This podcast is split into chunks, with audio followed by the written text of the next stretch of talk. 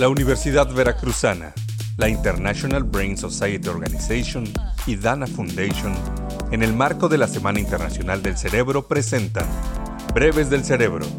¿Qué le pasa al cerebro con la COVID?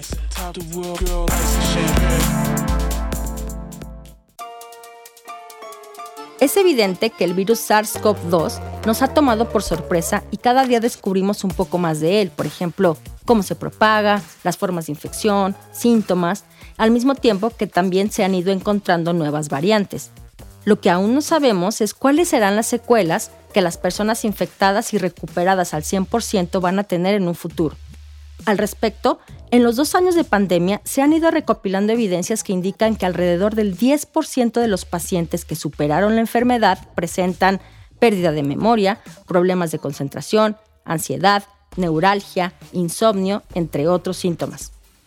Aún no hay indicios de que el virus pueda infectar directamente a las células del cerebro, como lo hacen otros virus como el del Nilo, el Zika o el herpes. Sin embargo, hay algunos trabajos que muestran que o bien alguna proteína del virus puede llegar al sistema nervioso o los efectos que éste causa son debidos a la inflamación que se produce en el cerebro. Otra teoría es que los efectos neurológicos se producen por daño en el tejido cerebral provocado por la falta de oxígeno, también llamado hipoxia.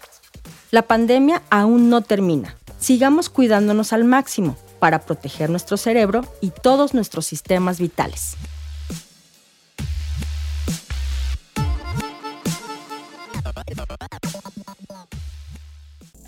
Breves del Cerebro es una producción del Centro de Investigaciones Biomédicas, la Facultad de Biología, los Institutos de Neuroetología y Ciencias de la Salud, junto con Radio V. Guión, Rosana Cepeda Hernández.